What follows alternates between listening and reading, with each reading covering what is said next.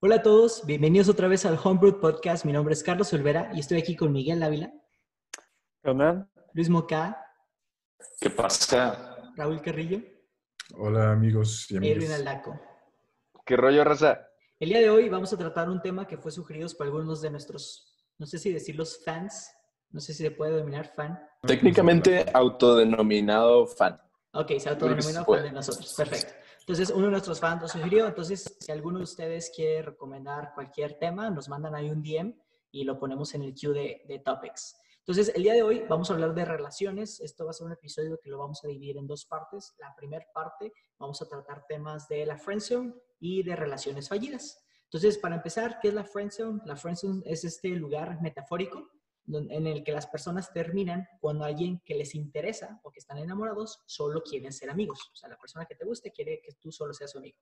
Eh, normalmente es imposible superar a alguien mientras estás en la zona de amigos porque estás de que súper enamorado. Este, y pues tú los ves con mucha frecuencia y, como que tienes mucha cercanía con ellos, ¿no? Entonces es algo triste porque no puedes estar con ella, con ellos de la manera que tú deseas. Entonces, la primera pregunta, ¿existe o no la friend zone? Güey.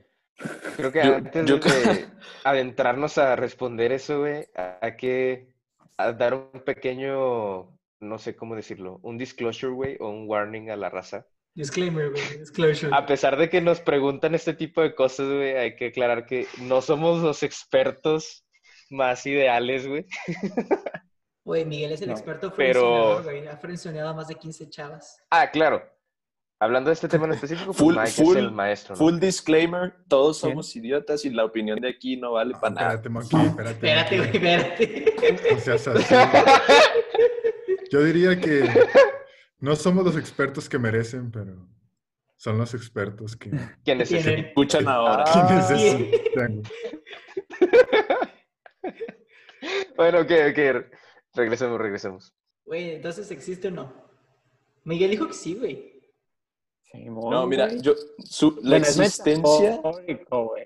Pero la existencia de la friendzone está muy, muy debatida, pero yo creo que como tal, o sea, sí, sí sucede, como dices, que cuando a lo mejor alguien busca una relación amorosa con otra persona y esta otra persona solo quiere ser amigos, sí pasa, pero sí minimiza un poco el valor de una, de una amistad sincera, ¿no? O sea, como que, no sé, eh, como que si una amistad en sí no valiera nada, porque lo que te interesa es otra cosa. No sé, tengo la idea un poco revuelta, pero ahorita la desarrollo un poquito más, tal vez.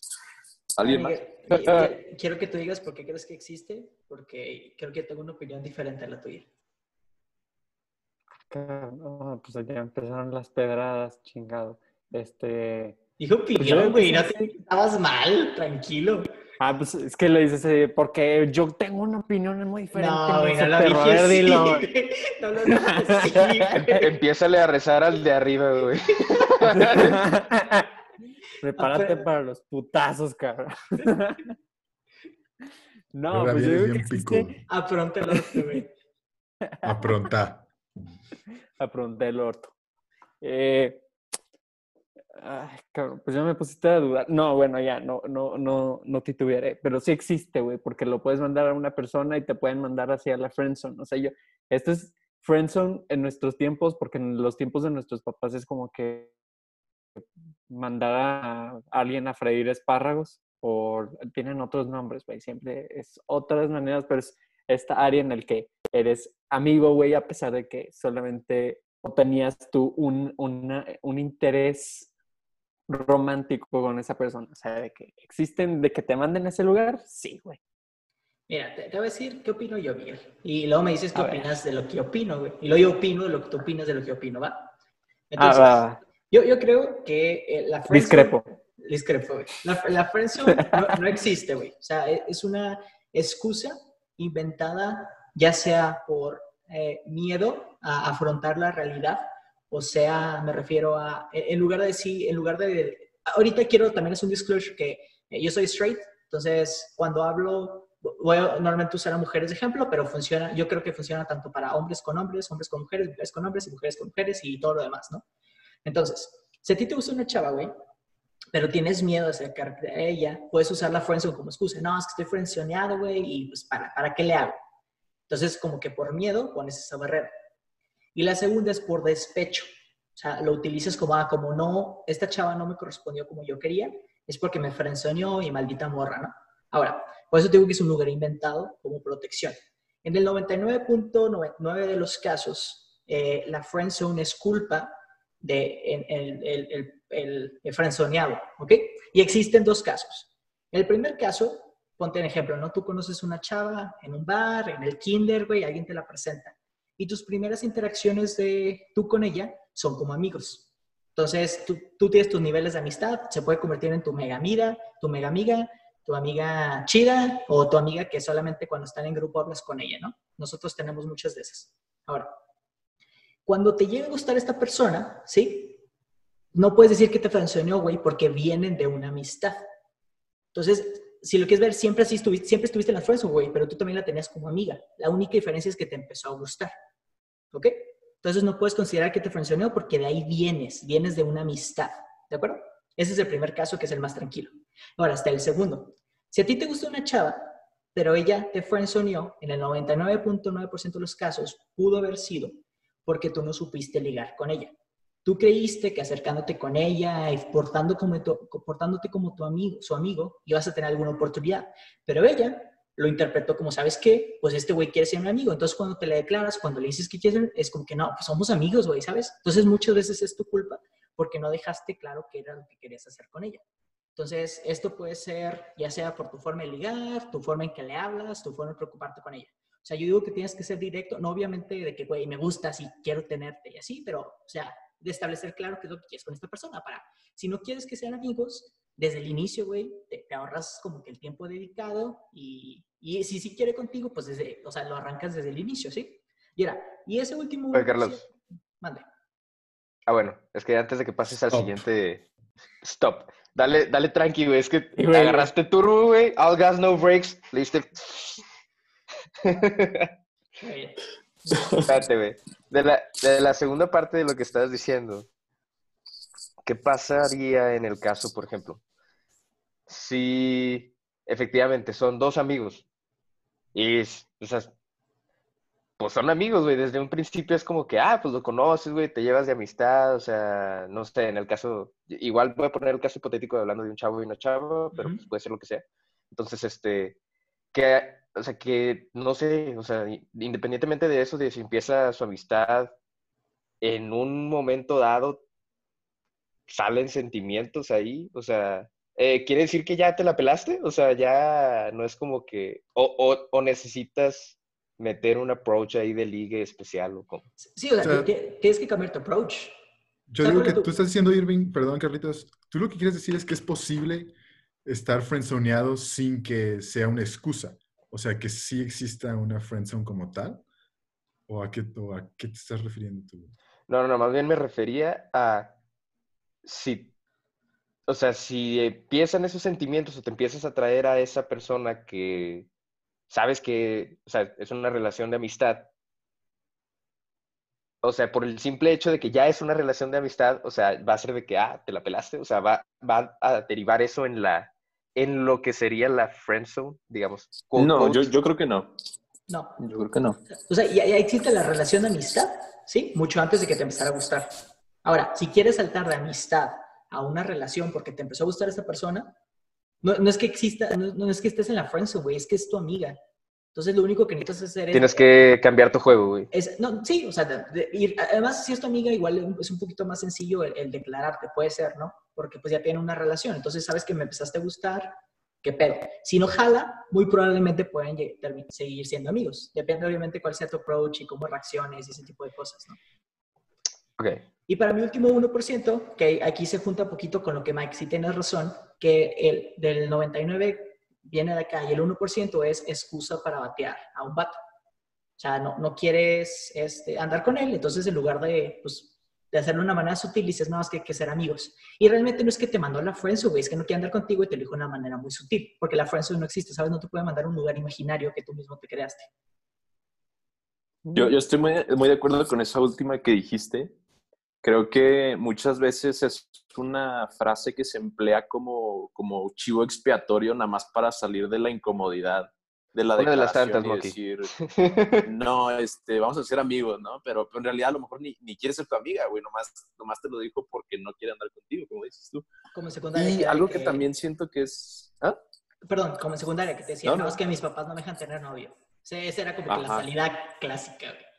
Exacto, exacto. Y algo también muy importante, yo creo, y, va de la mano con lo que estabas diciendo, es que por la manera en la que lo vemos tal vez en la tele o así en las películas, suponemos que como que hay un arte a la conquista un manual de seducción, ¿no? Este como Hitch, la película, ¿no? Está con Will Smith, de que si tú haces ciertas cosas, eh, entablas una amistad, le invitas a cenar, le pagas cosas, le das regalos o lo que sea, esta otra persona te debe afecto, ¿no? Romántico, casi siempre es el que estás buscando. Entonces, cuando tú haces todas esas cosas con las que tú esperas ganar ese afecto y no te lo dan, es cuando usualmente esta persona se vuelve como irracionalmente, pues no, no, no violenta, pero sí, sí se pone como, ah, es que la friendzone maldita sea, ¿por qué haces esto y por qué no sé qué? O sea, pero, pero en realidad es que nadie te debe ese afecto, o sea, tú lo estabas buscando en un lugar en el que a lo mejor no te lo iban a dar y pues así sucedió, ¿sabes? O sea, no es algo que sea, o sea, no, no es de a huevo que por hacer esas cosas te lo deben, no te deben nada, básicamente, ni amistad, de hecho. O sea, es como, no sé, Yo quería volver, Monkey, a, a un poquito lo que decía Irving, o a lo mejor como yo entendí lo que tú decías, Irving. Ok, Ok. ok. Bueno, Gracias. gracias, gracias, gracias. Eh, Ahí va el pinche tráiler de este podcast, güey. Yo a lo que decía, güey, es, bueno, ¿qué pasa si en un principio a lo mejor empiezas con el mal approach o empiezas con ciertos sentimientos distintos y luego se genera en ti ese afecto, ¿no? Pero no crees que sea posible que a lo mejor empezaste mal o empezaste tirando cierto, cierto approach, pero luego quisieras cambiar. Entonces, ustedes piensan que es posible que empieces con una relación, digamos, de amistad y será posible luego generar ese afecto. No que te lo deban, pero, pero que, que sea posible que luego pasen a, a ser pareja. Mira, yo veo el, el andar con alguien al inicio como un juego. Y me refiero no a un juego de, ah, hay que jugar con ellas, sino un juego de, tú tienes tus jugadas, ¿no? Lo que conoces, tus plays, lo que has visto, lo que has aprendido, lo que te han enseñado con Heartbreaks. Entonces, si, si fuera un juego de tenis, güey, es, tú tienes tu saque. Y normalmente, eh, en casos como México, normalmente es común que los hombres se acerquen a las mujeres. Entonces, tú ves una chava que te gusta, vamos a empezar por ese lado. Ves una chava que te gusta en un bar, fiesta, lo que quieras. Te acercas con ella, haces tu saque, ¿sí? En ella está el, a ver, si me interesa, se la devuelvo, si no, la saco para afuera, güey, y ya. Entonces, ahí, muere esta, ¿no? Si empieza un back and forth, eh, flirty, ahí es donde puedes conseguir algo, ¿sí? Pero si tú la sacas, güey, y ella piensa que era un juego amistoso y terminan siendo amigos, y después dices, no, ¿sabes qué? Si quiero jugar por, por ti, ¿sabes? O sea, quiero, quiero conseguir algo contigo, puedes cambiar tu jugada, güey. Puedes empezar a poner un poquito más de ritmo al juego de, de tenis, y si ella te los empieza a regresar, ok, ya, ya te moviste de un juego amistoso a un juego ya de, ok, vamos a ver qué, qué sacamos con esto. Y Wow. yo creo que mi pregunta era, ¿tú has visto que eso suceda? O sea, ¿tú conoces gente que lo haya, que haya pasado por ese Es que siento que también- process? El- el proceso de desviación, por ejemplo, de, de un, un approach en el que vas hacia una amistad, un approach ya del flirting, de ligue, de intentar una relación o algo, tendrías que hacer una, digamos, un retroceso al proceso de amistad, güey, o ya o literalmente haces de que el cambio directo. Yo digo que haces un cambio directo, güey, pero no, no es directo así como el meme, ya ves, de que, que está el carro aquí girando a la derecha con el anuncio de arriba de que para este lado, quién sabe qué, para este lado hay que hacer fiestas en COVID y todo el mundo, ¿sabes? Entonces, tienes que hacer un cambio, pero poquito a poquito, ¿no? Porque si no, esta persona, pues se va a espantar, güey, porque te conocía de una cierta manera y ahorita te va a hacer como intenso o así. Entonces, ahorita contestando tu pregunta, a mí me pasó. Mi primera relación seria, eh, yo, yo la conocí y fuimos amigos. O sea, durante todo un semestre la conocí, nos hicimos amigos, whatever, y el siguiente semestre fue cuando empecé a, desarrollar sentimientos. Entonces, pues tuve que cambiar, güey. O sea, la buscaba un poquito más, intentaba como que meterme un poquito más en su vida, en conversaciones. Y, digo, siempre tentando el juego. O sea, si, si notaba que ella no tenía interés, ahí muere. Es, lo más importante. Yo odio a los vatos que se sienten súper así de que, ah, la conseguí después de dos años de que rogándole. Es como que, güey, no tienes que rogarle a nadie. O sea, si está interesada en ti, va a estar interesada. Si no, estás jugando casi, casi que un Stockholm Syndrome, de ya, ya después de dos años, pues la chava dice, pues ya, güey, o sea, y las amigas, güey, describe todo lo que he hecho por ti. El chiste es que no hagas muchas cosas, es que hagas lo indispensable para que esta persona demuestre interés. Yo creo que estoy de acuerdo contigo en la gran mayoría. La única cosa que a lo mejor yo take issue es que yo no pienso que si, esté, que si no está interesada contigo en un principio, ya no, ya no pueda cambiar. O sea, a lo mejor no estaba interesada en un principio, pero, pero es porque no nos damos a conocer quiénes somos, no, no nos damos por completo en, en el principio, ¿sabes? O sea, si bien obviamente no es óptimo, es más, ni siquiera es una buena estrategia el hecho de rogar, pero pues hay veces que sí tienes que mostrarte de maneras distintas para ver si de otros aspectos de tu vida a la persona sí le puede interesar o no. O sea, sería muy romántico pensar como que, verga, ya la vi y en ese momento nos amamos, o la vi y en ese momento nos rechazamos, ¿me explico? Como que en la vida real no funciona tanto así.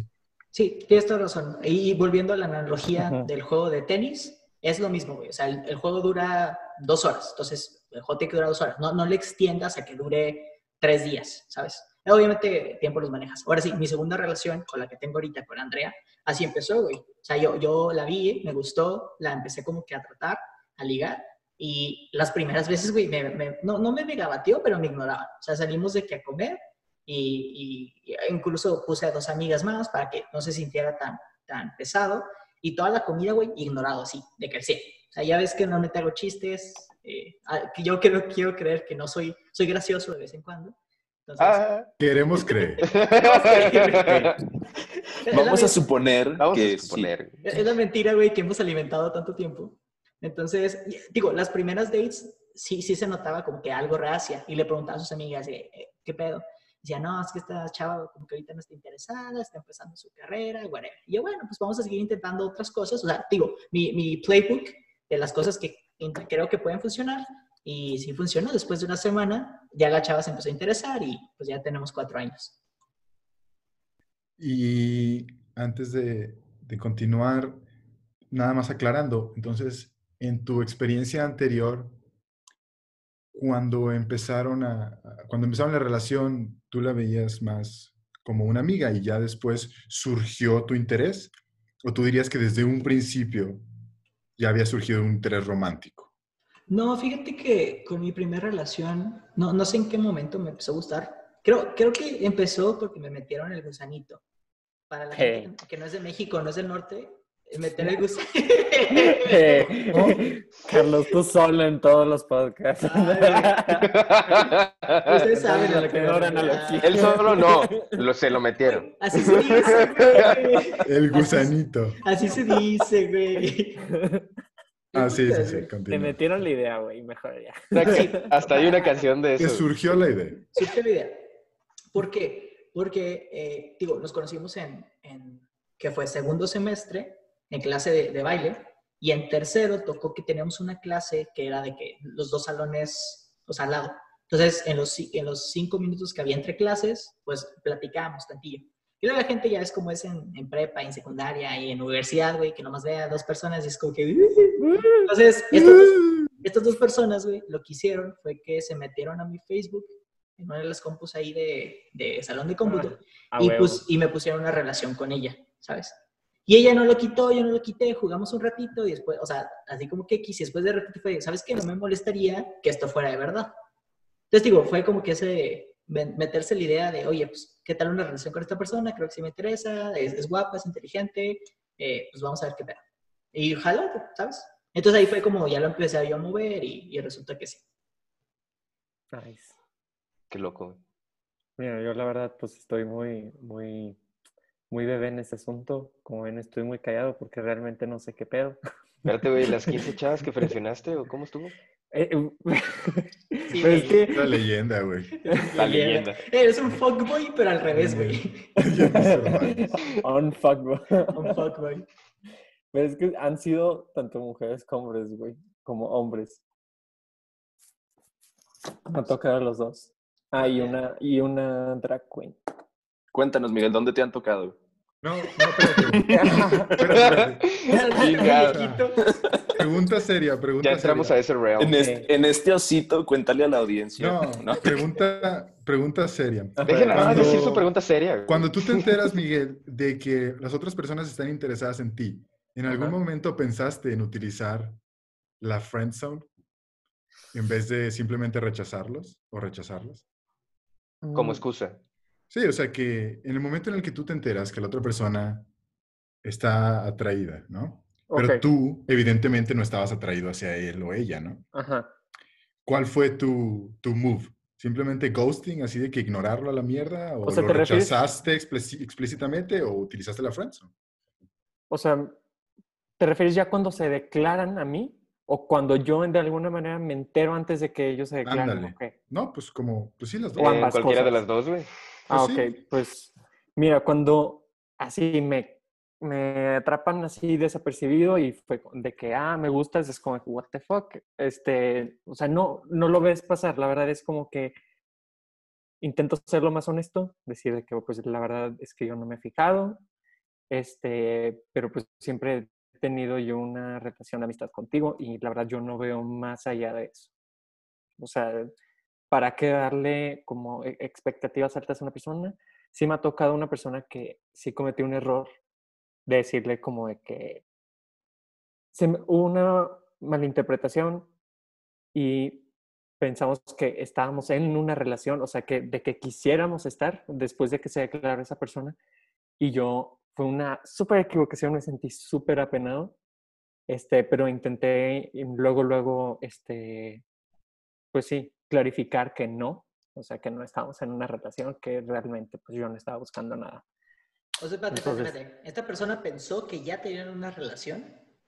No, bueno, haz de cuenta que se declaró conmigo y esta persona, pues, o sea, en esa declaración, eh, no, no sé qué dije, o sea, la verdad dije como un juego, fue sí mi sabe, selección no de palabras, no, el punto es que, no, no me acuerdo exactamente qué fue lo que dije, pero el juego de palabras que dije fue malo, o sea, como lo ordené a la, a la hora de decirlo, hizo entender que había una posibilidad de que estábamos ya en una relación. Bueno, e- el, el hecho de que hayas tenido como que esa variación o ese juego de palabras para poder darte a entender lo que tenías en la mente, habría sido por así de que tal vez, no sé, un temor a realmente decirle Sí, Porque, eh, o sea, en ocasiones antes, te pues supongo que en ocasiones antes te había pasado y ya nada más les decías de que no, pues, o sea, Sí, no, no, no me atraes, no quiero algo así. Pero en esa amistad o en ese caso específico sí era así como que, ¿qué hago? Sí, o sea, intenté no, no lastimar a la persona. O sea, creo que estaba yo pensando mucho en eso de que cómo lo digo para no lastimar a la persona. Este, y por eso fue como que lo dije de una manera que realmente no me ayudó para nada. Y ya después fue como que no, está peor. O sea, porque esa persona cree eso, pero en realidad no. O sea, es todo lo contrario. Entonces dije, no, no vale la pena seguir una mentira. Bueno, no una bueno, sí, pues como una mentira, solamente porque me equivoqué. O sea, más vale decir la verdad para que esa persona no se haga una imagen y no pueda, no pierda su tiempo a fin de cuentas. Y luego ya tenían hijos de la verga. Y, no, ¿sabes qué? es que la cagué, güey. En el Después de güey. 40 años, güey. Después de 40 años de casados. Que, Güey, el juego de palabras, güey. La vieja confiable, güey. Va, que entraste a un punto bien cabrón, güey.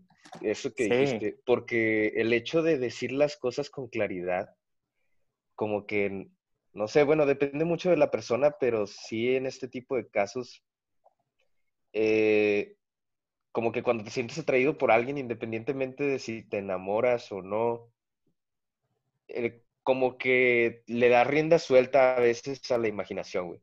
Siento yo que, por ejemplo, en ese caso de una amistad y luego que te enamoras de esa persona, como que empiezas, o sea, eh, a mí, güey, me pasa un huevo, empiezas a imaginar cosas, ¿no? De que, ah, de que cómo sería nuestra primera cita, la chingada, y luego vas más para allá y más para allá y más para allá y te vas creando como una historia, este, medio como, o sea, sí, es una fantasía al final.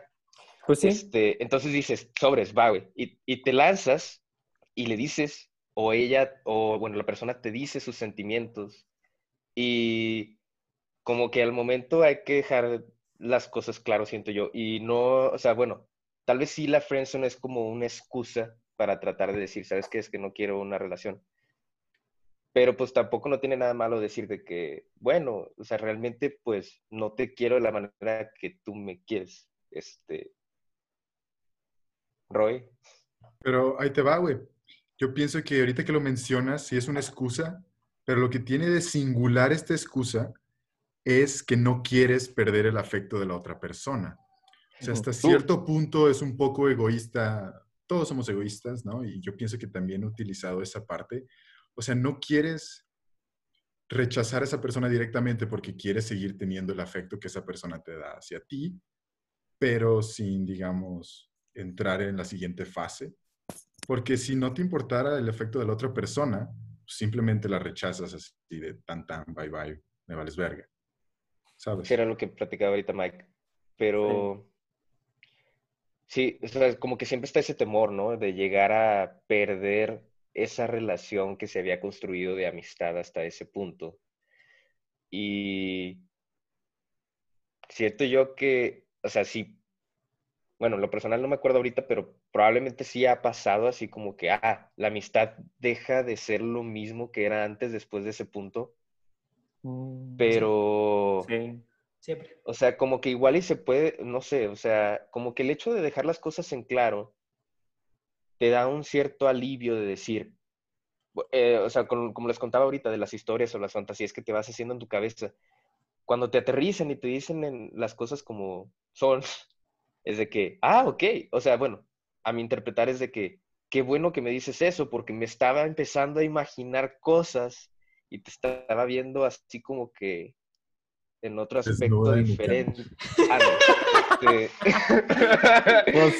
pues, es que sí, o sea, Pero, pero sí, o sea, como que puedes, hasta eso, hasta eso siento yo que una vez como que teniendo eso en claro y decir, ah, qué bueno, y, y, o sea, ya como que borrar esa fantasía, siento que, o sea, la, eso pudiera mejorar esa relación de amistad, o bueno, al menos no mandarla a la shit. Ok. sí. Yo, o sea, como lo ves que, como dice Roy, al final de cuentas es egoísta por, pues, por todas partes, o sea, tanto la persona que se te declara como uno mismo que lo hace, pero es que uno tiene, uno busca la manera, bueno, en- puede que haya alguien que, como dicen ustedes, de que, ah, sabes que no me gustas, este, y que sea de la manera más culera que te baten, pero en, la verdad, en todos los casos que yo he tenido, nunca ha sido así como que una manera para salvarme, sino que ha sido como, re- realmente yo busco la manera de hacerles saber eso sin que afecte sus sentimientos, porque yo he estado en ese momento, en ese en su mismo lugar en el que tienes un crush con alguien, este, se te, tienes algún amor platónico, y decirle a alguien que le gustas es algo súper difícil, güey. Súper difícil porque necesita un chingo de coraje.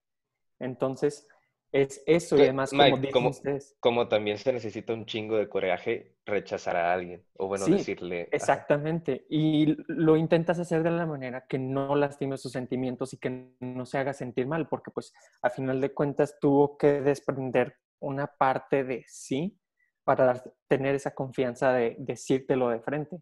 Entonces, es lo que, bueno, en mi caso he, he intentado y nada más responderlo, respondiendo a lo que ustedes decían de o sea, si la relación con esa persona ha funcionado, de las veces que he de todas las veces que he rechazado nada más han dos personas que realmente ya después de eso no entablé o ya no tengo una relación alguna, pero en realidad hubo un caso en el que los rechacé varias veces y realmente podría decir que somos muy buenos amigos después de eso.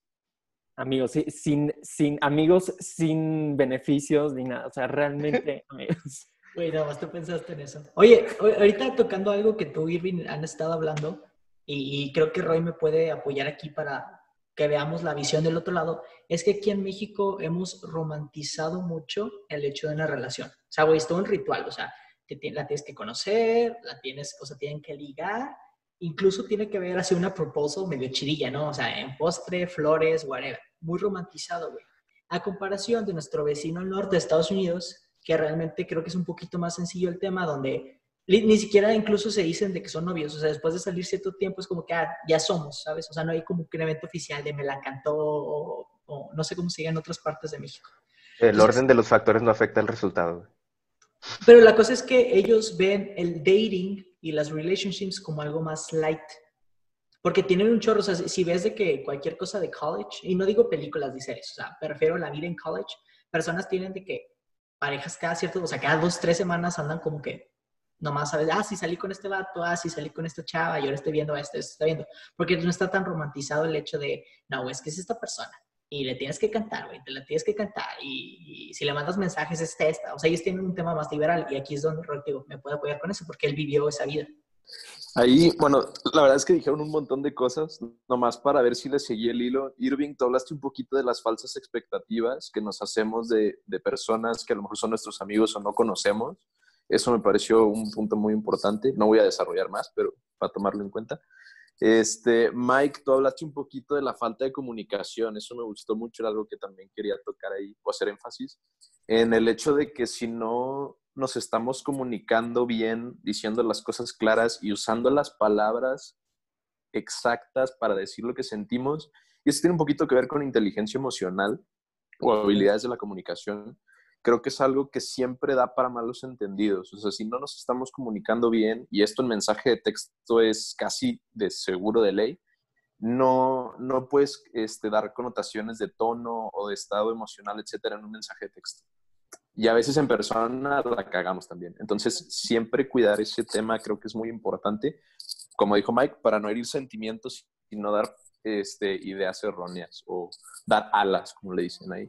Y el último, que Olvera fue el que mencionó ahorita, es este... Eh, shit. No sé cómo articular eso. No voy a esperar. Aquí. Eh, bueno, ya que lo que dijo Olvera no, no fue tan importante como lo que dijo. sí, nos vale No, no te creas. Yo sí me acuerdo lo que dijo Olvera, que es la diferencia de las relaciones en México y Estados Unidos. Antes de contestar a eso, Monkey, em, pero tú no crees también que paradójicamente, cuando tenemos nuestros sentimientos muy claros, como que ya le quita el, el juguito al, al, juego del amor, güey, al juego de, del flirting y del dating, porque, ¿cómo chingados estás tan seguro de lo que quieres? ¿Sí me explico? O sea, de que, no mames, si no sabes qué quieres, güey. Sí, mira, no, no, sabes qué quieres y nada más te avientas al chingazo. Espérate, espérate. espérate. Te iba a decir un chiste, güey. No, ya se pasó mi time. no, mira, ya, ya me acordé lo que iba a decir. Es cierto lo que dijo Olvera, que al menos en, en, en América o en Latinoamérica ah, tenemos como el enfoque principal, no, no, no, espérame, el enfoque principal el amor romántico. Es como el top, el número uno, la meta máxima, ¿no? Y desestimamos los diferentes tipos de amor y los diferentes tipos de relaciones que puedes tener con otras personas. A mí me gusta mucho el concepto de los griegos que tienen diferentes tipos de amor es el eros, el ágape y, estos tipos de amor que lo pueden investigar. Y creo que, al menos, exacto, en, en, en, mi punto de vista, una relación de amistad puede ser exactamente igual de gratificante y puede contener los mismos elementos de afectividad y de amor y de como esa conexión que una relación amorosa sin el componente amoroso o sexual, porque eso ya es otra cosa. Entonces, yo creo que toda, todo tipo de relación amorosa que tienes, por ejemplo, el amor que le tienes a tu familia o a tu hermano o a tu perro, o sea, todos son diferentes tipos de amor y cada uno puede ser gratificante también. O sea, no tiene por qué ser el amor romántico el, el, el que va por encima de, de todo. ¿no? Bueno, pero no contestaste mis preguntas, señor Monkey. Que si no cree que paradójicamente, cuando estamos muy seguros de lo que sentimos, pues ya se le quita el chiste, güey. ¿Sabes? O sea, como si fuera un contrato de que, ah, lo estuve pensando toda la noche, me parece que estas son tus cualidades, estas son las mías, como que si empatamos, ¿qué te parece si firmas aquí, yo firmo aquí y ya estamos felices? Le traes una presentación en PowerPoint, güey.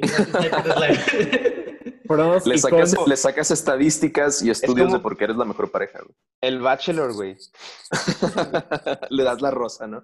No, es que depende, porque yo, o sea, sí, sí creo que como dijo Olvera, el, el, todo el proceso del cortejo, el dating, el será y no será, y al rato sí es, o sea, todo ese proceso, pues cada etapa tiene lo suyo, ¿no? Me, me imagino.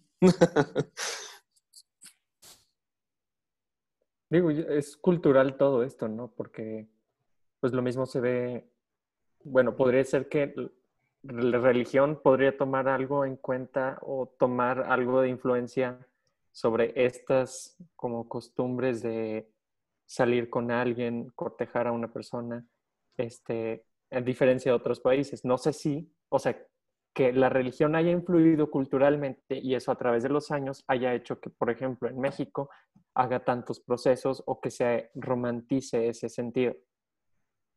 Fíjate que desconozco, honestamente, pero puede ser. O sea, no es una mala teoría. Porque, digo, si, si lo argumentas así, la razón por la que ahorita es diferente cómo ligan las generaciones chiquillas es porque tienen como que más acceso a la tecnología. Entonces ellos ligan por mensajes, por Tinder, por este tipo de aplicaciones, que a nosotros no nos tocó. O sea, no nos tocó como No. que a- al inicio. O sea, lo fuimos aprendiendo y ellos como que ya nacen con todas estas posibilidades de... e incluso creo que ellos son un poquito más liberales en ese sentido, también porque son generaciones que poquito a poquito van perdiendo la creencia de religión. Entonces los encuentras, ah, así, así como muy americanos, si lo quieres ver, de que tienen diferentes parejillas y andan viendo con cuál pega. Ahora, no sé si ustedes piensan lo mismo, pero no creen que, por ejemplo, o sea, sí, las aplicaciones que son de citas han ayudado a mucha gente pues a conocer a diferentes parejas, pero ¿no creen que han objetivizado el amor en ese sentido? O sea, ahora lo que me pregunto es qué va a suceder de las nuevas generaciones, cómo es que van ellos a mantener sus relaciones con las personas, si deberíamos nosotros cambiar nuestros conceptos de, este, de, pues sí, de relaciones con las personas o si está evolucionando, o es algo que veo pues ya muy pronto y muy complejo, la verdad. Yo, quisiera aportar ahí un, par de ideas. Yo lo que he visto, eh, bueno, he visto dos cosas, a dar dos ejemplos. Uno, que en Europa o en países ya más desarrollados, más al norte, como Canadá y así, es mucho más común que, que la mayoría de la gente joven, incluso gente, vamos a decir, eh, de escuelas privadas y cosas así, estén en la plataforma este, y no sea algo como, como escándalo social. ¿no? Mal visto. Vamos a decir como... ¿Mande? Mal visto. Mal visto, sí, sí, exacto. Eh, en cambio, en México está muy estigmatizado el uso de las dating apps. O sea, si alguien te cacha en Tinder o te cacha en las otras, este, es como, ah, no manches, es- está esta morra en, en Tinder o está este güey en Tinder, qué oso, qué vergüenza, porque ahí nomás está los típicos comentarios, ¿no? Clasistas de ahí nomás está la hija de la muchacha y ahí nomás está gente, no, no gente nice, ¿no? Así, o sea, comentarios muy con tonos este, elitistas. Y, y sí tiene como que esa manchita de que, de que no puedes estar en esas plataformas porque te vas a ver mal, ¿no? Este, y número dos, otro, otro tema que he visto ahí es con, la- con las generaciones. Es menos las mujeres de, no sé cuál es la generación Z, pero creo que tienen menos de 20 años. Este, están usando TikTok, sobre todo las mujeres LGBT, están usando TikTok como dating app para encontrar citas o novias o ligues. Este, y eso a mí me parece como muy interesante. O sea, es, en efecto, como que estas tendencias sí están marcando una pauta diferente a lo mejor a como nuestros papás o nuestros abuelos cortejaban a sus parejas. ¿no? Este, definitivamente, pues ya no es lo mismo. O sea, no, no es lo mismo que hace 20, 30 años, ni hace 10, como nosotros. Entonces sí creo que es algo que se debería de, de estudiar. No te pueden frencionar en una dating app, güey, porque Nunca Pues te tienen que dar match, güey. Mira, Mike, contestando tu, a tu pregunta, mi opinión es muy parecida a la de Monkey, donde no creo que sea algo malo, sino es algo diferente. Y tú tienes que saber a qué te estás metiendo. Todo el mundo sabe que Tinder no es la aplicación, no es la dating app, es la booty call app, ¿sí? O sea, encontrar una relación seria en Tinder es como encontrar un alfiler en, una, en un pajar, ¿no? O sea, sí lo puedes encontrar, pero pues realmente el, la mayoría de la población que está ahí está buscando así de que one night stands y así como que freeze, porque pues quieren re- así, ¿sabes? Sacar sus inquietudes sexuales.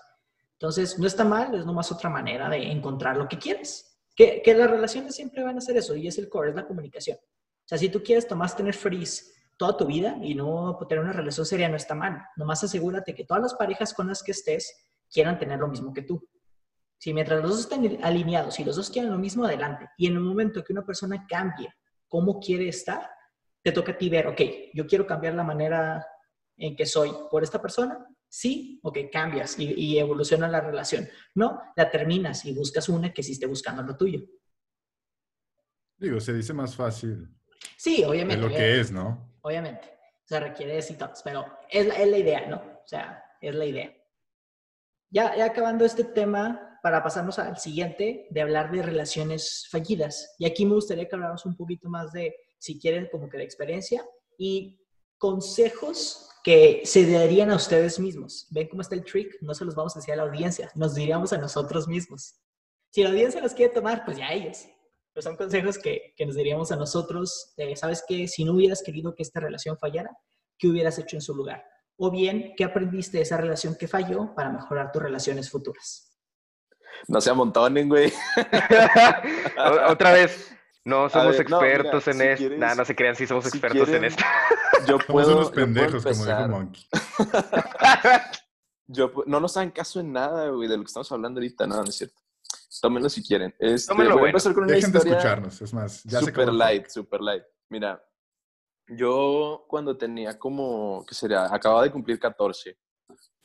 Este, y estaba pues en, estaba en una escuela nueva, estaba haciendo un año de intercambio. Y pues era, va a sonar, no quiero que suene muy como vanidoso lo que voy a decir, pero era, era el único mexicano, entonces yo era el exótico en la, en la escuela, güey, era el único que no era blanco, güey.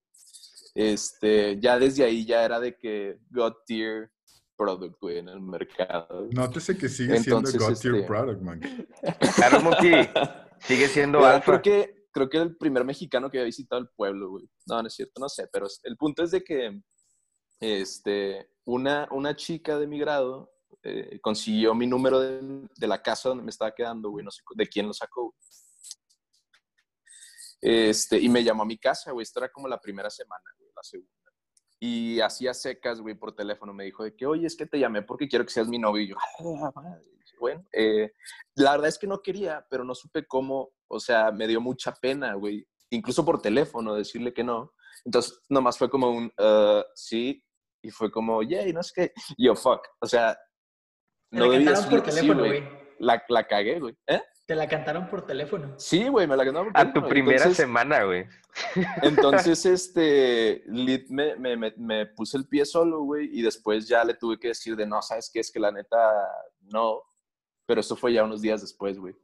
Pero sí, de nuevo, la verdad es que no hay que tener, yo creo que mi consejo aquí, para que no la caguen ustedes, sería que no les dé pena decir que no, güey. O sea, no pasa nada. güey. Ah, pero es un O sí, a lo para ti mismo, sí. Monkey. Acuérdate. Ah, bueno, sí, para mí, para mí mismo, ok. Sería decir que no, porque, o sea, a final de cuentas no pasa nada, güey. Digo, no se va a acabar el mundo si le dices que no, ¿sabes? Hay como 7 billones de personas. Pero, ¿esto es sobre relaciones fallidas nada ma- nada más o es también tomando en cuenta lo pasado? De ¿Cómo los consejos. Ya me Todo lo pasado, güey. Lo que estamos diciendo de los, este, del friendzone, etcétera. No, es que eso, o sea, cuentas una situación en la que pasó algo equivocado de tu parte de la otra persona y luego qué consejo te hubieras dado a ti para cambiar el outcome de eso. Tanto, o sea, pon pon tú como ahorita Monkey. O sea, Monkey no hubiera cambiado el outcome para así andar con esta persona. Simplemente lo cambió para decirle de una buena manera que pues no querían que fueran una pareja seria. Mm. Mm. Pues, tomando en cuenta lo que dije, pues yo creo que de lo que les dije de, que hubo una falla de comunicación, realmente yo podría decir algo clave en estos momentos incómodos es no tomen el silencio. Yo, bueno, esta es mi recomendación a mí mismo, sí cierto. No tomen el silencio como algo malo y no intenten llenar el silencio con basura hablada. De esa manera no la cagan. O sea, no le tengan miedo al silencio, piensen bien sus palabras este, y ya que lo tengan pensado, lo dicen, se toman su tiempo, su pauta y así logran minimizar el margen de error a la hora de comunicar su idea. Tan, tan. Muy bien, señor. Yo tengo, creo que dos. Si salen más, maybe las comento. La primera no es una mía, no es una personal, es de una persona que conocí. Y eh, el consejo que me gustaría haberle dado, bueno, más bien que le di, pero me gustaría que también ustedes lo supieran, es que ella eh, cuando la conocí, eh, estaba en una relación medio tóxica. O sea, el vato sí la trataba súper mal, le hacía comentarios como que no iban y así, ¿no? Y realmente, ah, pues le recomendé, ¿sabes qué? Creo que no esto sea lo correcto, deberías de cortar con él. Y cortó con esta persona. El segundo consejo que le di tuvo que venir, porque después de que pasó, normalmente, no sé si a ustedes les haya pasado, pero cuando cortan, es normal como que, que necesites o quieras volver con esta persona. Normalmente se da porque pues has pasado más o menos tiempo con esta, entonces como que eh, es algo que se salió de tu, de tu rutina y lo quieres conseguir. Entonces, Son como este... withdrawal symptoms de, Ajá. de una drug. Exacto, que básicamente pues activan los mismos factores las drogas que el amor, ¿no? Entonces tiene sentido. Entonces mi consejo en ese momento fue, ¿sabes qué? Tienes que analizar. Yo, yo antes estaba en contra de regresar con la persona con la que cortaste porque cortaste por algún motivo, pero existen varias situaciones donde maybe cortaron por mala comunicación y si ya la empiezan a tener pueden salvarse. Entonces en este caso le dije, mira, no te recomiendo que regreses con esta persona. ¿Por qué? Porque el, yo, creo que el chiste de regresar con alguien es porque ya tuvieron su momento solos, ya maduraron y ya pueden volver a como pelear, o sea, pelear contra los problemas que tenían en la relación. Entonces, si su relación en este caso era que el vato la trataba mal, el vato tiene que pasar un tiempo solas, maybe salir con otras chavas y ver que el que está mal en su comportamiento es él. Una vez que él cambie, igual ya se puede dar el regreso a la relación inicial, pero ya como que personas maduras. Ese es como que el primer advice. El segundo, quiero que sea el personal. Yo tuve una relación eh, de dos años con, con, esta chava que les dije que conocí en prepa. Eh, y creo que no, no tomé yo bien la relación madurada. A lo que me refiero es, obviamente tú vas cambiando, pasan los años y el salto prepa-universidad es muy grande. Sobre todo yo como foráneo, pues maduré mucho más rápido de lo que la relación estaba madurando. Por así quiero, no sé, quiero verlo. A lo que me refiero es que yo ya estaba pensando muy allá cuando la relación todavía seguía acá. Entonces, igual un consejo que me hubiera dado es, ¿sabes qué? Tranquilo, o sea, deja que la relación alcance a donde tú quieres dar y ve cómo funciona ahí. Yo realmente dije, no sabes que yo estoy hasta acá, la relación nunca me va a alcanzar, ahí muere. Entonces, maybe habiendo analizado mejor cómo estaba, puede haber dicho, ¿sabes qué? Vamos a ver esto. O bien me hubiera dado cuenta que la relación ya no iba a jalar, entonces pudimos haberla terminado como que antes. Bueno, es buen consejo. Yo pienso que ahí está lo difícil un poquito, ¿no?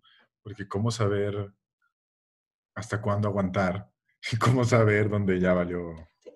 Pero, ¿sabes? Eso me sirvió para mi relación de ahorita. O sea, la, la razón por la que he durado ahorita cuatro años con Andrea ha sido porque tomé todo lo que no hice en la primera, tanto como lo que yo no hice, como lo que mi pareja no hizo, para buscar lo que ella no hacía en otra persona, buscar lo que no me gustaba de esta persona en otra y lo que a mí no me gustaba hacer, como que intentar no volverlo a hacer. Y realmente, o sea, como yo inicié con, con esta Andrea, es muy diferente como ahorita soy con ella, porque ella también me ha ayudado a crecer a mí como persona. Y digo, nuestro elemento clave, y, y lo he mencionado, no sé si antes en el podcast, pero ustedes sí, siempre ha sido la comunicación. Es decir, en algún momento cualquiera de nosotros no está a gusto con alguien, siempre es... Mi mamá, porque, perdóname Carlos, es que todo lo que hemos estado cada, cada cinco segundos, güey, decimos comunicación. Güey, es que es, que es, es, es, el, Es que es, que aunque sea-. No, digo por qué. güey. O sea, Aunque sea cliché, aunque suene cliché, la comunicación es big time, el 100%. fíjense, Sí, pero la comunicación es más difícil de lo que parece, perdón. Sí, y, y- y déjame te digo qué pasó. No sé si ustedes tres sepan, Miguel sí sabe. Yo corté con Andrea. O sea, duramos 10 meses y antes de llegar al año dije, ¿sabes qué? No es la relación que quiero y la corté. Y después de un tiempo, digo, pasó un tiempo, empecé a ver las cosas y dije, ¿sabes qué? Yo tenía miedo de comunicar lo que realmente sentía, porque llevaba, entre comillas, poquito de haber terminado mi relación. O sea, llevaba, corté en enero, la relación de dos años, y la conocí a esta chava en noviembre, octubre, en octubre. Entonces, para mí todavía era muy poquito como para iniciar otra relación seria después de dos años. Entonces dije, no, ¿sabes qué? O sea, no quiero nada serio, la, la terminé. Entonces, después de un tiempo dije, no, ¿sabes qué? Creo que sí estabas listo. Pero digo, fue todo un proceso difícil el volver a, a, a donde estábamos. O sea, los primeros meses de, de empezar a hablar sí fueron complicados, güey, porque pues ella había tenido sus experiencias, yo había tenido las mías, y, y pues eh, entra ahí el conflicto, ¿no? De es que antes no eras así, y no, pues sabes qué, pero cuando corté contigo, em, vi que hacía mal estas cosas, las cambié y ahora no, no es donde nos quedamos, ¿no? Entonces era comunicar, eh, sabes que no me gustaba que antes me hacías esto. Y como ya cortaste, en este caso no sirvió, porque ya nos dio como que el break, ¿sabes? O sea, ya, ya, ya no tengo el miedo que vayamos a cortar porque cortamos. Entonces, ahora sí déjame decirte lo que no me gusta de ti. No me gusta esto, esto, esto. Entonces, tú analizas, ¿sabes qué? Esto no lo puedo cambiar porque es mi parte de ser, pero voy a intentar igual no serlo contigo. Esto, tienes razón, o sea, sí, sí soy. Entonces, déjame veo cómo lo puedo arreglar. Y así, o sea, vas creciendo y vas poniendo bloques. Ahora sí, si no jala, pues ya, ya diste todo lo que tenías y adiós, te pasas a la siguiente persona. En- tú dirías que aprendiste a, a- reconocer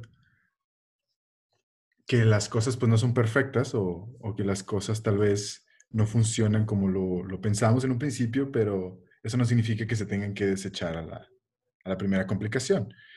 Que es difícil decirle las cosas a las personas, que es difícil tomar ese riesgo, pero que vale la pena en vez de simplemente desecharlo y decir la fantasía de, no, pues no jalo ahorita, voy a encontrar a otra persona que va a ser 100% compatible conmigo y nada va a tener que cambiar y no vamos a tener que trabajar en nada. ¿no? Y, yo, mi yo a mí mismo me- siempre me diría, ¿sabes qué? Entre más seria se vuelva la relación, más complicada va a ser. O sea, sé que el matrimonio eh, eh, con, con Andrea va a ser muy complicado porque la seriedad va a aumentar de que trillón, ¿sabes? O sea, es un commitment de durante el resto de mi vida quiero estar contigo. Y las peleas que... A- a- ahí le metes un factor, perdóname, siempre te interrumpo, Carlos, perdona. No, claro, Este- es una conversación de amigos. Con Excelente. Sí, es que eh, metiéndole ya, era lo que hablábamos la vez pasada, Roy, de las relaciones eh, de formalización y las relaciones de, de experimentación, ¿no? Entonces, cuando ya tu relación de formalización pasa a un commitment así de grande como es el matrimonio, siento yo que la comunicación la tuviste que haber trabajado desde muchísimo, muchísimo antes, pero cuando me le metes el grado de matrimonio, tienes una responsabilidad ahora, güey. Es como que, Yo diría que desde el Bueno, no inicio sé sí es si- una responsabilidad, güey. Nada más que se vuelve difícil. O sea, digo que cualquier relación es una responsabilidad porque hasta cierto punto eres responsable de cómo la otra persona se llega a sentir. O sea, el chiste es que mantengas una relación saludable para si se llega a terminar, esta persona no caiga de una manera negativa, donde tenga que, pues, volver, ¿sabes? O sea, whatever, como hemos visto en muchos ejemplos. Yo la pregunta que me gustaría poner en la mesa es, ¿pero qué consideramos una failed relationship? O sea, ¿cuándo es failed y cuándo no es failed? Porque yo he tenido muchos failed ligues y eso estoy muy claro en lo que es un failed ligue, ¿sabes? Pero ¿qué es una failed relationship? Porque una vez que ya entraste en una relación con una persona, siempre van a haber cosas muy interesantes y cosas muy también difíciles, pero ¿qué es lo que le hace que, que sea failed? Porque un breakup, no porque haya sido un breakup, por eso ya fue una failed relationship. de ¿Sí ¿Me hecho, explico? Es que la relación fue la que falló. No, no es una, igual no es un fallo negativo, güey, pero falló. O sea, el chiste de las relaciones es, pues, digo, el término de relación es algo que está junto y dura. Si algo se rompe, significa que esa relación falló. yo pienso que ahí estoy en desacuerdo. Tal vez, tal vez tenemos una, como una teleology, se llama en, en filosofía, tenemos como que cierto goal donde vemos a la relación como algo que perdura, pero a mí me gustaría ver una relación como incluso un, one night stand para mí es una relación y, y, y es una relación distinta, pero pues con todas las mujeres con las que yo he conectado, digamos, yo lo considero una, una relación, ¿no? Entonces estoy ahorita batallando para encontrar qué es lo que sería un failed relationship y quisiera definirlo para mí una failed relationship va por el lado de una toxic relationship. No tiene tanto que ver con el commitment, no tiene tanto que ver, digamos, con los breakups, sino tiene que ver más como una, una relación como de codependencia insalubre, donde se hace un círculo vicioso y en vez de, en vez de estar generando algo positivo, se está generando un downward spiral, diría yo. O sea, una relación tóxica. Sí, para Yo- mí eso es una yo- failed relationship. Yo quisiera, quisiera agregar a lo que acabas de decir, creo que vas por buen camino, porque yo también considero que es cuando una o ambas personas en una relación de cualquier tipo, ya, ya dejando un lado lo amoroso, puede ser hasta profesional, académica o familiar, yo creo que una failed relationship puede ser cuando, cuando una de las partes o todas las partes perciben un daño, ya sea físico o emocional, o sea, alguien sale lastimado, e incluso si se, si se cercera, creo que es la palabra, la relación, o sea, si esa relación termina y se acaba y nunca Cercena. se vuelven a hablar, creo que eso es un fail, o sea, para mí, si cercena, cercena, sí. O sea, si, si tú tienes cierto grado de, de conexión con una persona, de, de cualquier tipo de conexión, y de repente alguien hace algo y eso ahí acaba en ese momento porque alguien la cagó serio, para mí eso es un fail. Porque ya no tienes esa relación, la perdiste y perdiste esa conexión. En la mayoría de las relaciones eso pasa, güey. O sea, una, una Sí, sí. parte... Pues eso, eso es lo que voy, es lo que iba con Roy. O sea, bueno, a mi definición, Roy, eh, no sé si se complementa o no con la tuya, es, te digo, si tú tienes expectativas de que esa relación llegue a algún punto, sin importar si es el matrimonio, si es un one night stand, y no llegas a donde tú querías llegar, como lo que habló Irving de las expectativas, si no cumple con las expectativas que tú tenías de la relación, pues es un fallo para ti. Entonces, digo, estas, estas dos situaciones que yo hablé, pues fueron un fallo. En esta inicial, la persona falló porque, pues, quería regresar a una relación tóxica y yo fallé porque mi idea era que esta relación fuera para siempre, pero no fue.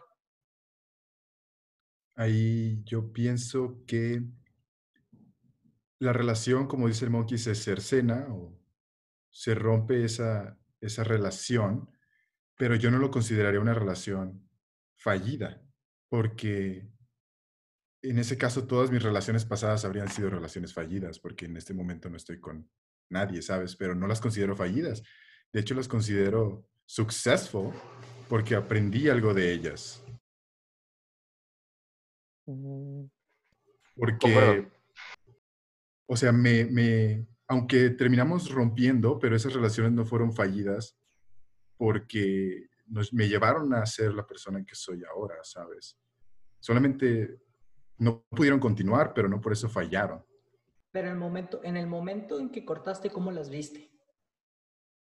Porque ahorita te entiendo, güey, te entiendo 100%. O sea, yo estoy muy agradecido de todas las relaciones que he tenido porque me han llegado a, a que, a mi relación con Andrea, güey, y estoy agradecido por eso.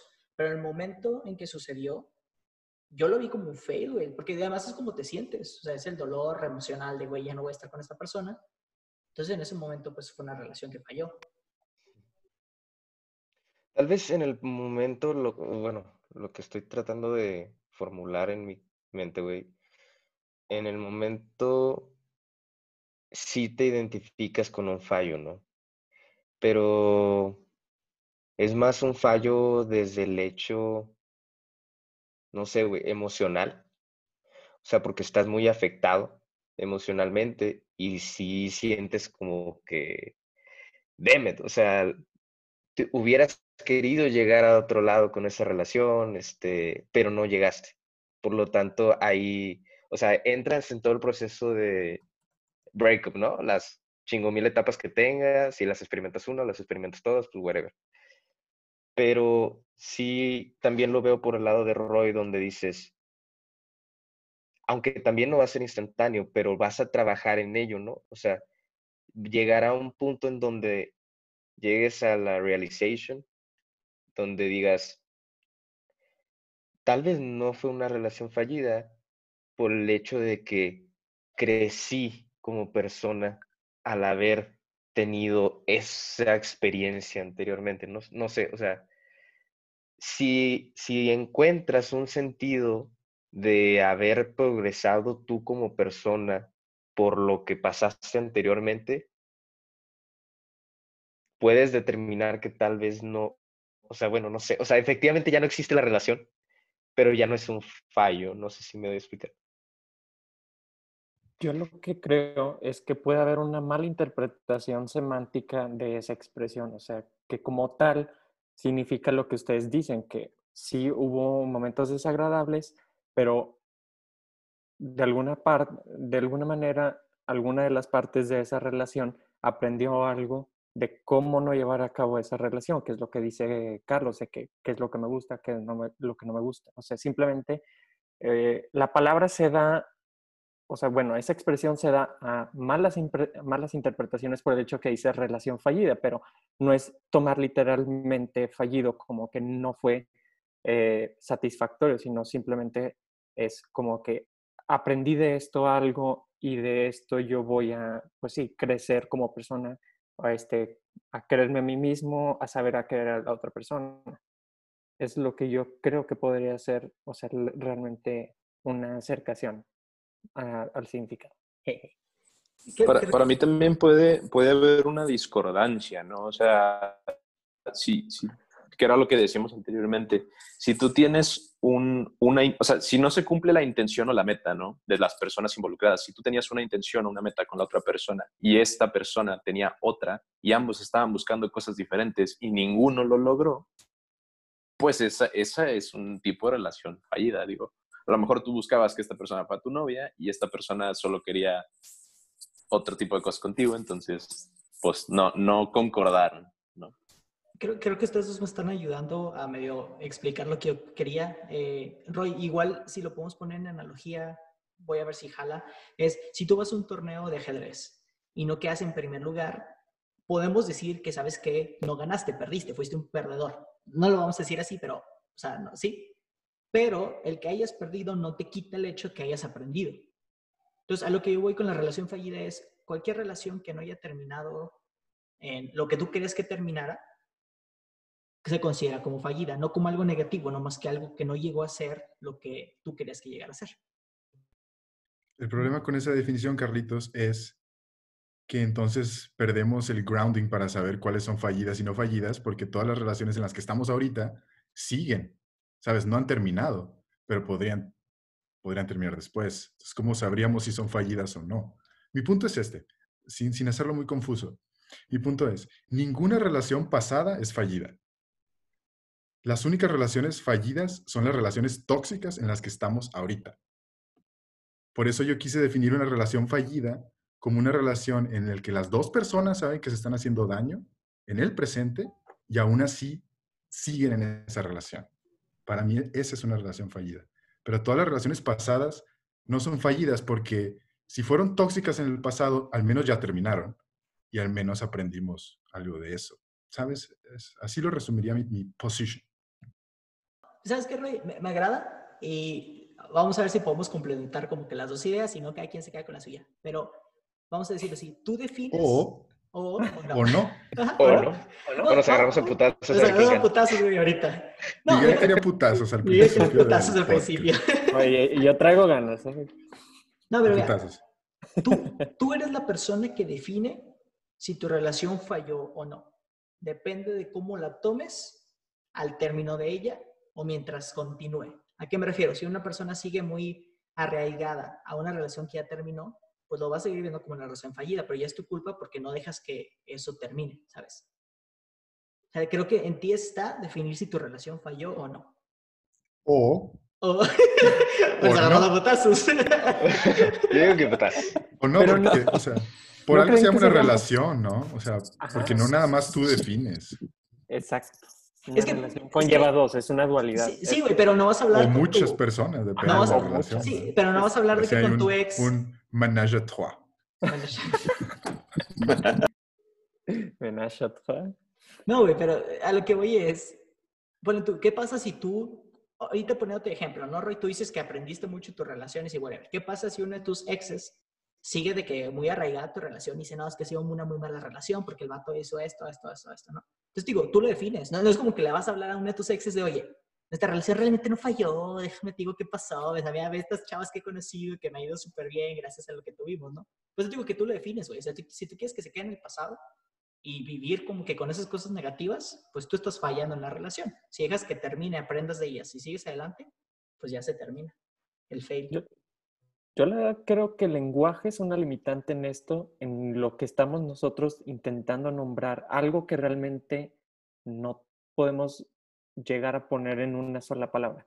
O sea, a lo que están diciendo es como relación fallida, pero en realidad no está fallada, fallida. ¿Me entiendes?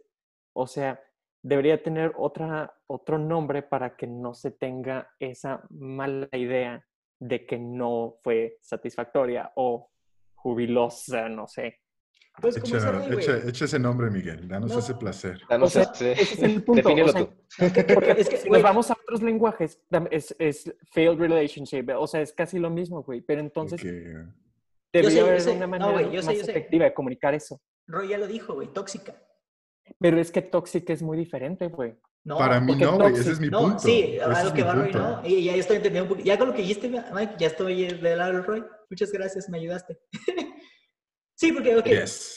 Te chingo. equipo. Porque, porque tiene razón, güey. O sea, una relación tóxica no es una buena relación. Entonces, queremos aprender de esas relaciones tóxicas para no volver a tener. Pero, pero igual es a lo que yo iba. Es un- una relación tóxica, es una relación que no funciona porque no estás obteniendo lo que estás buscando. Eso está O sea, si fallida, tu güey. pareja no te está dando afecto, no te está dando apoyo, no te está dando amor, porque es tóxico, entonces no estás obteniendo lo que, lo- a lo que ibas. Güey, es entonces que- no funciona. No sé, güey, es que hay diferencias de ser tóxico. Exacto. Puede ser tóxico Bueno, de sí. que queriendo mucho a tu pareja, pero ser de que súper absorben, que Sí, realmente sí. se puede ver como algo bueno, pero realmente es algo malo. Como obsesivo, ¿no? Como Exactamente. stalkerish. Ok, sí, sí. Como celoso. Yo creo que estaría chido en un futuro que abordáramos toxic relationship para intentar desmenuzar un poquito más a lo que nos referimos con eso y La tal vez iluminar, iluminar si la friend zone es una toxic relationship o, o no. Ah, ah. Jalo un chingo. Esa hipótesis Yo- me parece yo- interesante. Yo quería hablar un poquito. Este era el tema y fue de... No, güey, eran dos temas. Salió. mira, Ah, pero Irving, ibas a comentar algo. Perdón. Ah, cierto, cierto. Don't worry, don't worry. Este. Ah, porque bueno, yo no les había dicho mi consejo, ¿no? En realidad, la neta es que yo tengo muchos consejos que me gustaría haberme dado en, en mi tiempo, ¿no? Este. En lo personal, como que el hecho del. del pasar por un breakup. Este. Todo el mundo pasa por breakups. O sea, a veces como que nos sumimos y decimos, ¿sabes qué? Este, estoy solo en esto, o bueno, o sea, como que nos sentimos que estamos aislados en una situación donde no mames, ¿por qué me está pasando esto a mí? Este, ¿qué hice mal? Empiezas a como que darle vueltas un chingo a ese tipo de preguntas. Cuando en realidad, o sea, es algo que es normal, o sea, pasa. Y por el simple hecho, o sea, el de tener una relación es una posibilidad de que pase. Entonces, este, o sea, para mí el consejo era más así de, de, o sea, ten en cuenta desde que empieces una relación que eso puede ser una posibilidad y que tienes que estar, este, más bien, e- e- entender el hecho de que no estás solo en eso, de que tienes, tienes tus amigos, tienes tu familia, este, o sea, tienes varias personas en las que tú puedes, este, tener como que un sustento para poder estabilizar tu situación en ese momento. Y tampoco no se trata de decir, no, este, o sea, me privo de mis sentimientos, corté, este, pero no, no lo expreso. Y ya, con eso estoy tranquilo.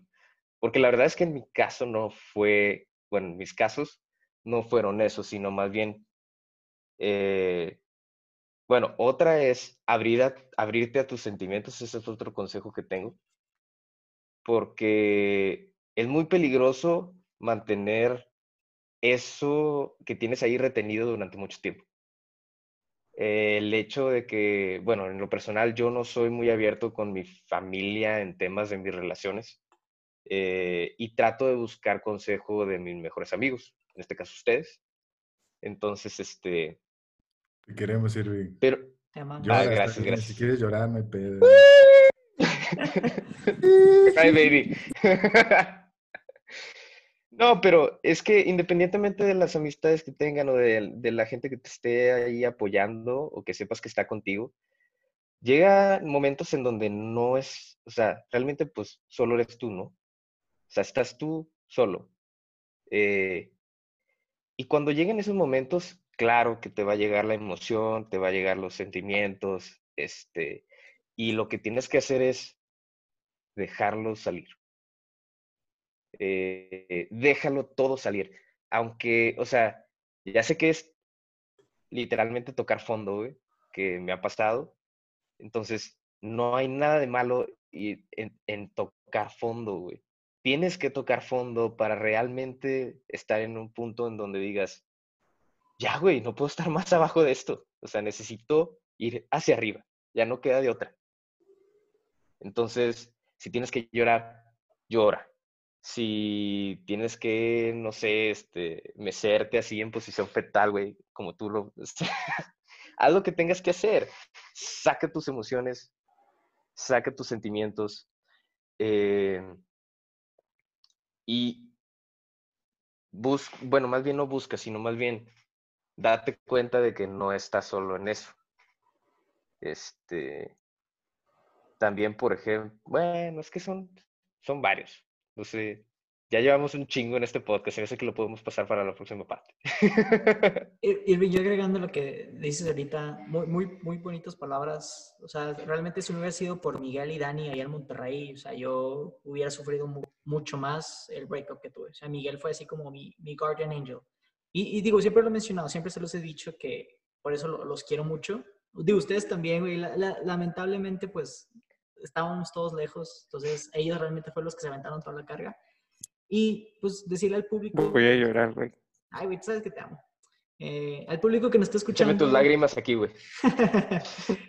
este, de, la misma manera en que lo mencionamos en el podcast de LGBT, que entendemos que pues no todo el mundo tiene la buena suerte de tener una buena relación con su familia o tener amigos con los que confían.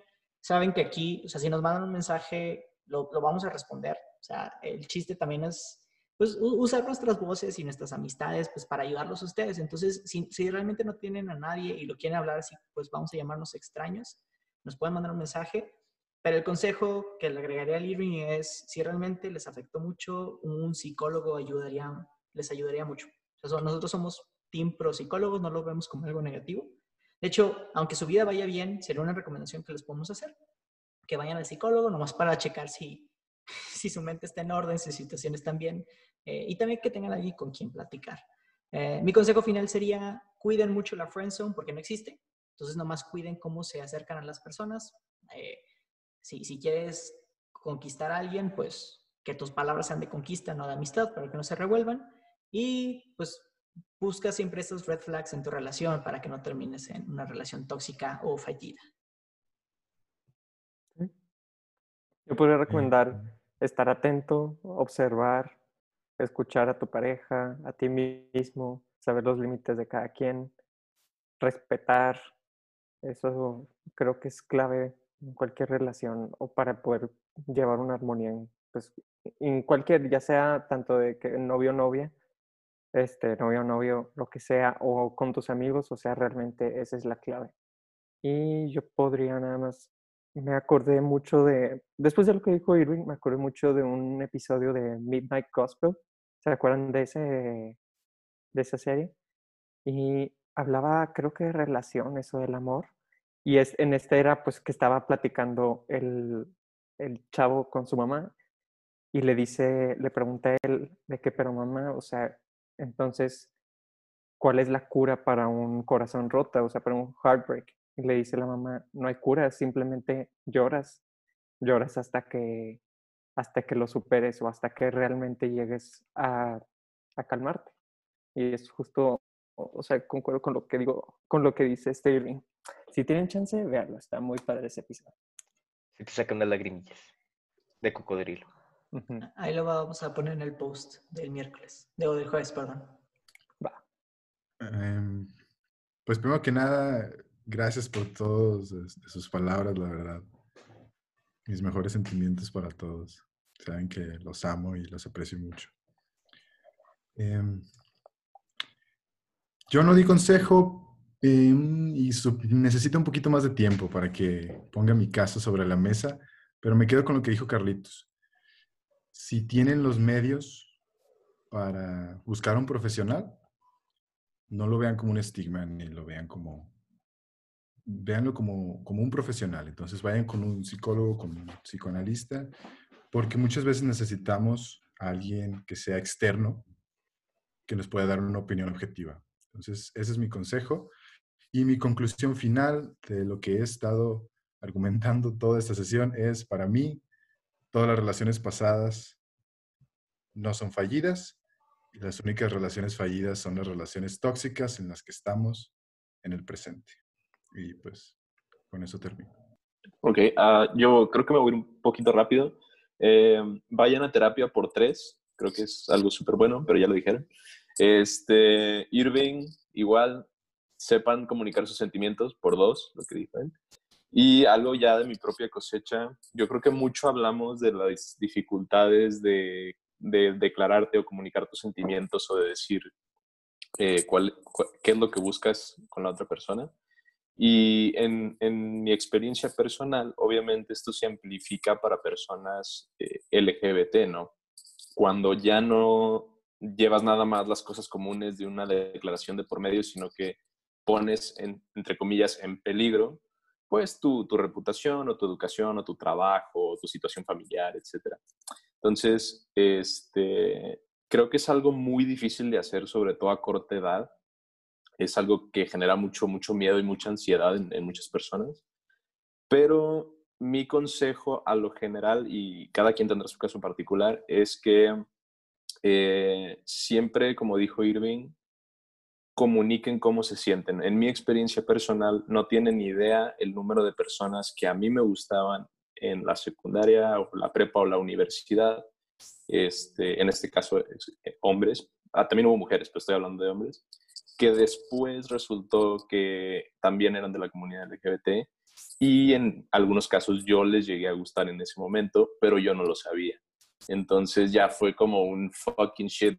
después de años te enteras de las dos cosas y es como, entre comillas, una oportunidad perdida o, o una relación que pudo haber sido, pero nunca fue y nunca lo sabrás. O sea, entonces yo digo, si están en posición de eh, y se sienten seguros, cuiden mucho su seguridad, aviéntense y digan cómo se sienten. Pero si no, no, porque la seguridad siempre es primero. Entonces, eso es mi consejo a lo general. Thank you, Monkey. Yo creo que chingos de thank yous a todos porque, bueno, la gran mayoría lo sabe, pero igual, este, pues recientemente había pasado por una experiencia en lo que hemos estado hablando en todo este, este podcast. Para mí, bueno, en relativo a eso, pues mis consejos van más como a la parte de post-breakup, ¿no? De cómo lidiar con eso. Este, entonces, el objetivo principal de esto es necesitas move on with your life, ¿ok? Necesitas continuar, darle seguimiento. Y una de las cosas que me impactó mucho porque no pensé que me fueran, o sea, la verdad era muy escéptico al principio, pero la meditación ayuda, güey. La meditación, sea, practicar el, el hecho de meditar es una herramienta muy poderosa y eh, sin duda, aviéntense. Es más, eh, o sea, si es un concepto muy extraño, si la verdad no has tenido como que eh, una experiencia pasada con eso, pero véanse, hay miles de videos en YouTube, hay miles de libros y la verdad es que no es un concepto muy difícil. Obviamente toma tiempo practicarlo, pero sí es, este, es muy beneficioso si lo practican de manera constante. Ahora, la música. Escuchen música. Se van a dar cuenta de algo muy interesante. Cuando las personas terminan una relación o tienen un breakup, la música que escuchas usualmente no te interesa tanto la música per se, sino la letra, las lyrics. Es la clave. Entonces, te vas a dar cuenta que empiezas a escuchar música donde te sientes identificado con la situación que está tratando de transmitir a través de las lyrics el cantautor. Entonces, exploren, escuchen un chingo de música, déjense llevar con eso. Este, también amigos, pues yo los tengo ustedes y este, la verdad es que sí me han ayudado, pues como no tienen idea. Entonces, este, pues sí, ténganlo cerca, a sus enemigos más cerca, pero a sus amigos también ténganlos ahí cerca. igual, este, dense una meta, bueno, más bien, no, no se den a sí mismos, sino, este, las metas. Eh, algo muy importante para poder seguir es tener en claro como que tus metas, ¿ok?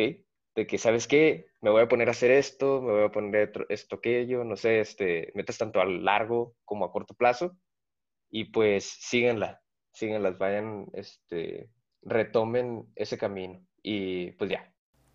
Esto es todo por hoy. Muchas gracias por escucharnos. Si les gustó el episodio, no olviden compartirlo con sus amigos y dejarnos una reseña en Apple Podcast para ayudar a crear una comunidad más grande. Nos puedes encontrar en Twitter como arroba homebrew-p o en Facebook e Instagram como arroba hmbpd. Ahí pueden comentar, darnos sugerencias, hacernos preguntas e interactuar con nosotros. Estamos en todas las plataformas para escuchar un podcast. Te vemos el siguiente martes con un nuevo episodio. Nosotros somos Miguel, Luis, Raúl, Irving y Carlos. Nos vemos en la próxima.